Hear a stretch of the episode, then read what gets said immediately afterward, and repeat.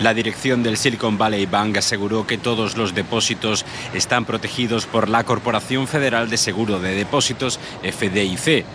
La entidad ha transferido dichos ingresos y casi todos los activos a un banco de nueva creación operado por la FDIC y espera reanudar las operaciones transfronterizas en los próximos días.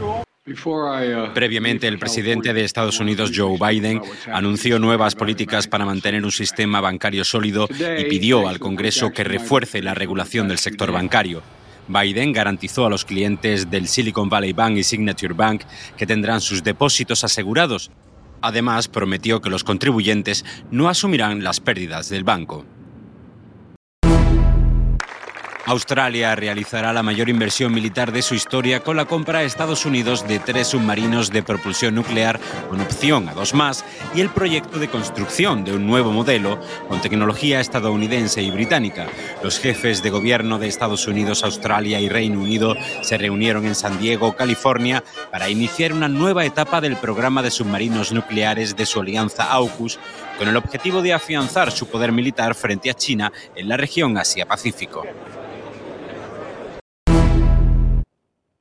Kiev y Moscú están sufriendo grandes pérdidas a medida que se intensifican los combates en la ciudad oriental de Bakhmut. Durante el fin de semana, el presidente ucraniano Volodymyr Zelensky aseguró que más de 11.000 soldados rusos habían muerto en la zona. En las últimas horas, el líder ucraniano ha asegurado que el futuro de Ucrania depende de lo que ocurra en Bakhmut y otras zonas clave. El jefe del grupo mercenario ruso Wagner Group insiste en que sus tropas siguen avanzando y describió como muy difícil la situación en Bakhmut, donde Ucrania lucha por cada metro, según citan los medios. El presidente Gustavo Petro celebró este lunes el inicio de un segundo proceso de paz en Colombia, luego de que la Fiscalía del país suspendiera a pedido del mandatario 19 órdenes de captura contra disidentes de la extinta guerrilla FARC.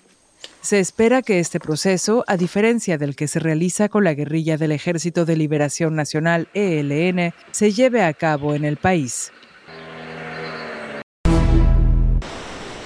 Perú declaró este lunes el estado de emergencia en 18 distritos de Lima y 4 de la vecina Callao por un plazo de 60 días para atender de forma inmediata las inundaciones y el riesgo de daños por las intensas lluvias pronosticadas por el ciclón Yacú. Desde que comenzó en septiembre pasado la temporada de lluvias en Perú, las autoridades han registrado al menos 59 muertos y más de 12.000 damnificados.